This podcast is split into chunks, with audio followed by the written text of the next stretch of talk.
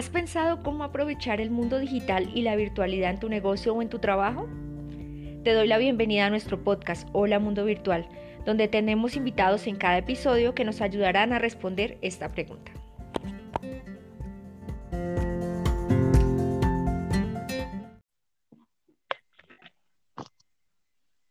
Les doy la bienvenida a todos ustedes y les doy la bienvenida a mi invitada de hoy, que se llama Angélica. Angélica, eh, muchas gracias por acompañarnos y cuéntanos un poquito de ti.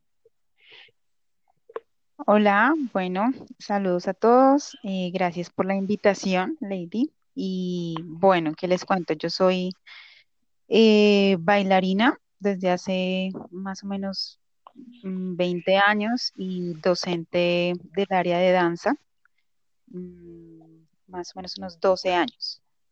Eh, actualmente pues me encuentro haciendo estudios de profundización pues en lo que es la, em, la educación artística, pero pues ya de una forma más global, porque pues siempre estuve como más enfocada en la parte de la danza y pues trabajo con el Instituto Distrital de las Artes en el programa de formación artística llamado CREA. Ay, excelente, Angélica. Me gusta que pues eh, nos vas a dar un enfoque completamente diferente a los otros invitados que, que hemos tenido y me causaba mucha curiosidad preguntarte cómo, cómo han hecho en este tiempo, y pues me imagino que igual esto va a ser algo que va a persistir en el tiempo, para transmitir algo que a veces es como tan físico como, como la danza, como lo cultural, a través de los medios digitales.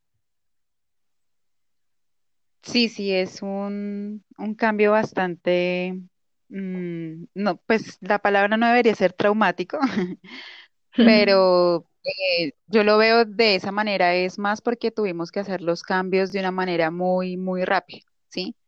Digamos que en el programa de, de Lidartes mm, tenemos diferentes áreas artísticas, entonces obviamente todas ellas implican que las personas tengan que estar eh, ahí junto al profesor recibiendo como esa instrucción, ya sea dibujo, teatro, danza, y de un momento a otro pues pasar toda esta población que tenemos en las localidades a la modalidad virtual, pues sí tuvo que hacerse en muy, muy corto tiempo. Lo bueno es que pues desde el IDARTE ellos con el equipo de comunicaciones diseñaron una plataforma Moodle en donde pues cada profesor diseñamos nuestro curso, sino que ahí ya eh, la cuestión fue cómo plantear lo que hacíamos en la presencialidad eh, a hacerlo ahora de forma virtual, ¿sí? Entonces hacer eh, tutoriales, en donde tú le estás hablando a la cámara, no ves estudiantes, no les ves la si entendió o no, o si está confundido con no. Eh, por ejemplo, en el caso mío de danza, el decir derecha e izquierda, pues cuando tú te grabas, no Ay, al revés. claro. Sí, para la persona que está viéndote al frente, si es su derecha o mi derecha, ¿sí? Entonces, todas estas cosas como como bastante cómicas nos encontramos como en el, en el camino. Eh, pues ha sido como un, espacio de, aprendizaje, mm, como reconstruir todo eso que veníamos haciendo y preguntarse, bueno, ahora cómo hago para que los chicos se mantengan, porque pues obviamente la población con la que trabajamos más que todo son niños y jóvenes y a ellos lo que mm. más les gustaba era compartir con sus compañeros, ¿no? Eso precisamente yo tenía esa inquietud porque pensaba yo en eso, digamos, en una clase de teatro, eh, incluso en una de danza, uno lo que más le gusta también es esa como interacción con, con los demás, ¿no? O sea, por ejemplo, una clase de teatro y si cada niño está en su casa, ¿cierto? ¿Cómo lo manejan o...? Sí, claro, mm, digamos que se pueden llegar a hacer trabajos colaborativos, o sea, ahí mismo en, pantalla, digamos por turnos, uno dice, bueno, eh, no sé, Pedro hace esto y Sofía hace esto y ellos dos van a hacer una improvisación en cámara. Sí. Eh, obviamente, pues la interacción es lo que el otro está viendo en la imagen de su compañero, pero esa parte del tocar o de percibir la energía, pues es una cuestión un poco más... Eh, pues difícil de llevar y sobre todo esa parte de, mostrarle a los demás el espacio íntimo que es el hogar de uno. Entonces al Sí, principio les porque casi no les, no les gusta abrir la cámara a la mayoría de las personas. Yo, yo analizaba un poco eso porque me pasa co- como docente que a ellos les cuesta muchísimo. Y yo algo que les decía era, pero pensémoslo, o sea, porque en la presencialidad todos estamos viéndonos la cara y no nos incomoda? Y cuando sí te toca como abrir la cámara, ¿por qué nos da esa sensación como de que nos estamos exponiendo, ¿cierto? sí, sí. Y digamos que en, en mi caso yo les decía, bueno, toca que busquen un espacio amplio en su casa. Y a veces no lo tienen. Entonces les toca en Mm. la habitación hacer la clase de danza y uno ve que al lado tiene la cama y al otro el escritorio y le quedaron cuatro cuadritos de baldosa en la cual moverse. Entonces siempre creo yo que es eh, el hecho de que ellos se muestren un poquito vulnerables al mostrar ese espacio que de pronto nunca antes lo habían abierto porque pues con sus compañeros se veían, era en el salón de clase, ¿sí? Ahí en sí. el, cuando tenían el taller. Pero ya mostrarle al otro la casa, pues fue un, un proceso, ahorita ya no, ya como que hicieron catarsis, entonces Sí, ya no les, no les cuesta. De hecho, nosotros hicimos una, un trabajo de videodanza en donde sí. su, su escenografía y su tarima y su escenario pues eran lugares de su casa. Entonces Mm, sí, fue, sí, fue ese proceso. Incluso, pues no sé, me imagino que también el involucrar como la familia, o sea, personalmente te cuento algo, algo gracioso que hicimos, me dejaron a mi sobrinita unos días y pues nosotras buscamos en internet un taller de teatro. Y, y fue bonito porque es hacerlo, digamos, acá como eh, participando las personas que estábamos, incluso hasta el perrito lo pusimos a actuar y lo disfrazamos. Y, y a mí me pareció también, o sea, es algo que, digamos, si solo va la persona ya no, no tendría como esa oportunidad de pronto involucrar a otras personas de la familia, ¿cierto? Sí, sí, eso también como que cuenta, ¿no? Que los, los papás y las familias intervienen en esos ejercicios que ellos hacen. Digamos, eh, algunos chicos necesitaban que alguien los grabara, entonces, mami, ayúdeme a grabarme, eh, Sí, ayúdeme a hacer esta parte de esto que me toca y así, y como que se ve más involucrada la familia eh, estando en este, pues en esta modalidad. sí, eso sería lo positivo, pienso yo, ¿no? Y, y con Sí, los sí, niños pe- pequeñitos, digamos, yo sabía que tú dictabas ballet a las niñas pequeñitas. ¿Cómo, Ujú. cómo, si se puede, digamos, las niñas, porque a veces los más pequeñitos, si a uno, digamos, por decirlo de alguna manera, le cuesta como conectarse cuando ve algo en una cámara, cuando es un niño pequeñito, ¿cómo, cómo te ha ido con, con ellas? ¿Pudieron continuar las clases?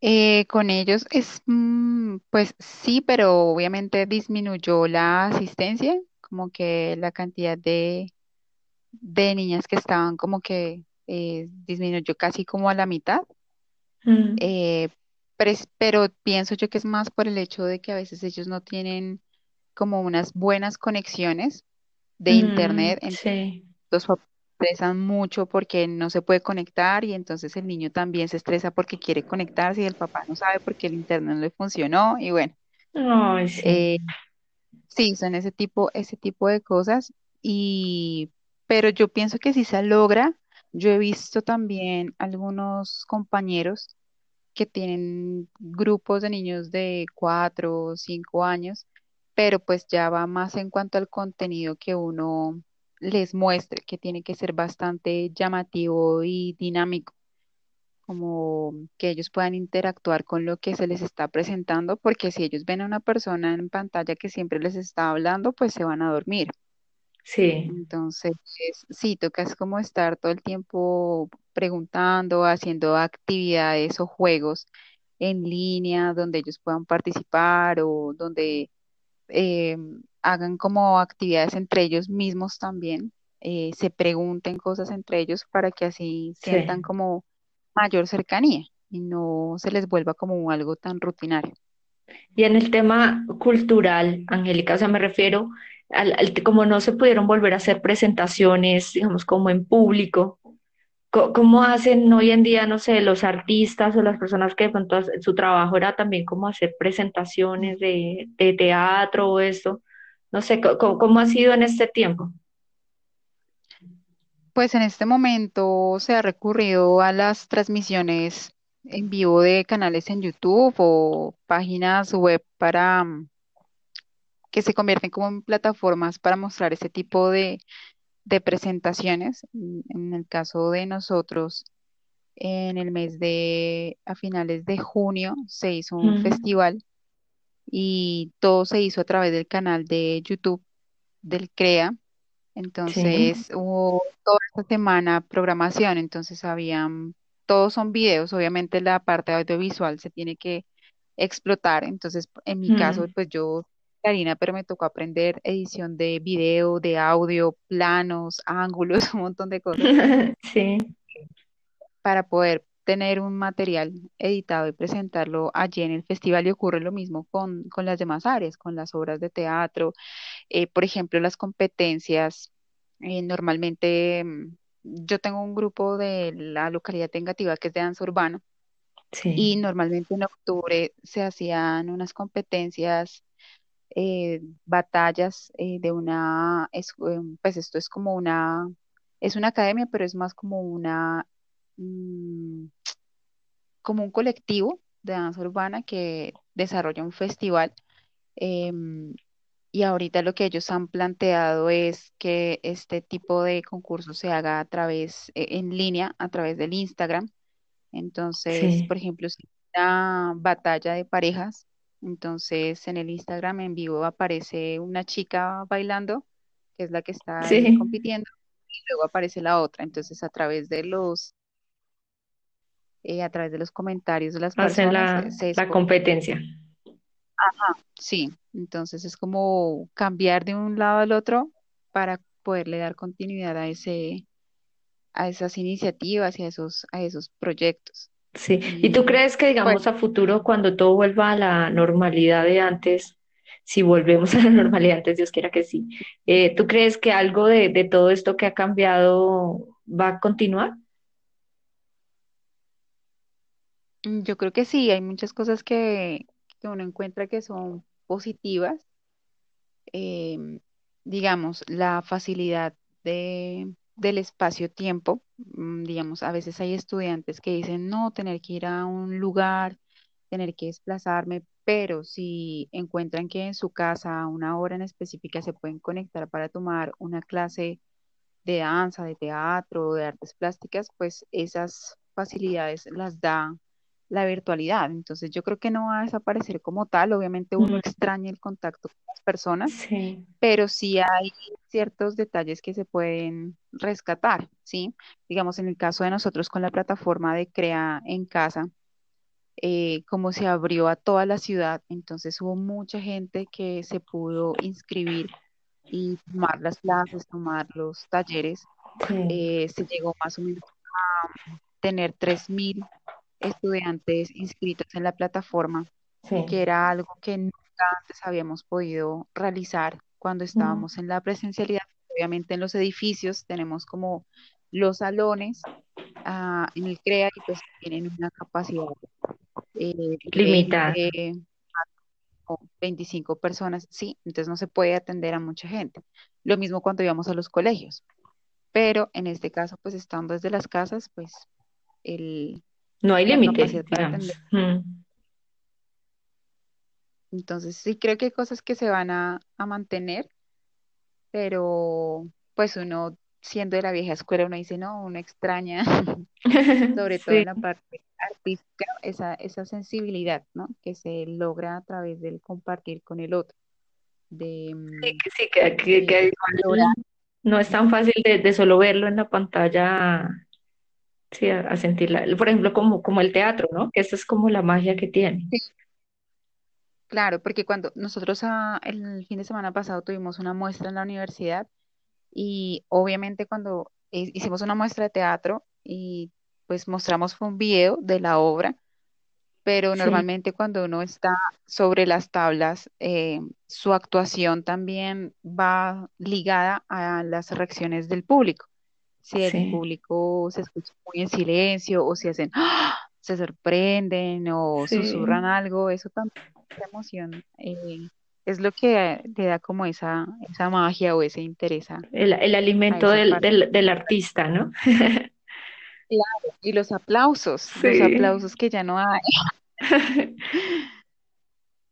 Sí, sí, sí, que lo llaman así, ¿no? Ah, bueno, Angélica, ¿y tú qué eh, consejo le darías a, a, a las personas? O sea, digamos, en el, en el caso, digamos, de las personas que nos escuchan, que de pronto no se han involucrado de pronto en nada artístico a través de, de ningún medio, eh, ¿qué, qué les recomiendas? Mm, Pues no, en mi caso yo les diría, bueno, uno, obviamente promocionar la plataforma de Crea en Casa, que se inscriban ahí, Sí, pero pues también hay muchas otras em, academias ahorita, no solo de danza, sino de artes que están promocionando sus cursos de forma virtual, porque sí es importante. A mí me pasó mí más o menos en el mes de junio, eh, dicté un taller para un colegio, eh, sí. estábamos conectados todos por, por Google Meet y una de las niñas que estaba tomando esa clase decía, me gustó mucho esta clase porque me sacó de la rutina, yo ya estoy cansada de estar acá en la casa encerrada. Mm, Y, y ella en la casa pues está estudiando su colegio y todo, pero ella quería hacer algo distinto y ese momento, esa hora y media de clase, le permitió em, como liberarse de esa monotonía.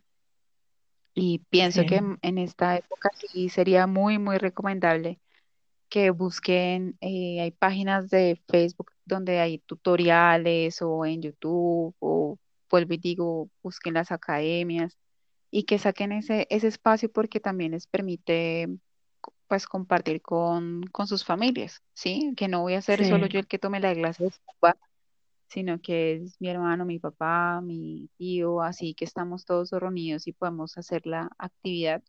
sí, em, involucrarlos.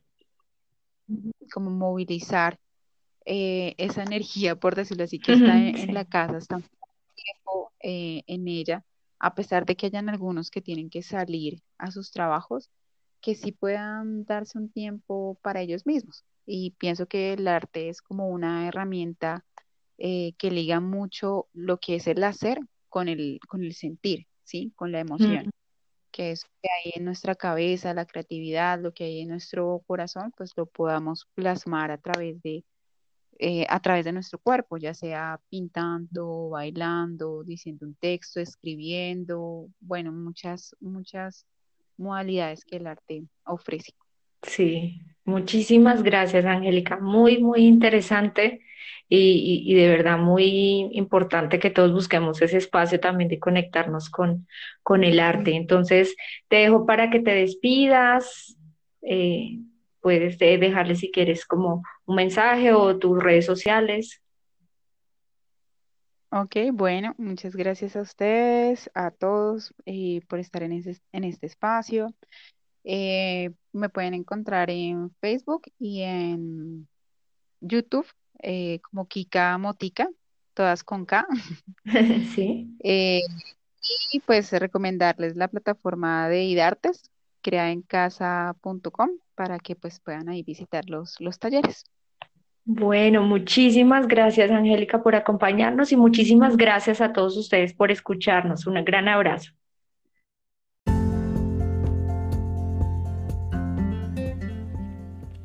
Gracias por acompañarnos en este episodio. Te invito a visitar nuestro blog holamundovirtual.com.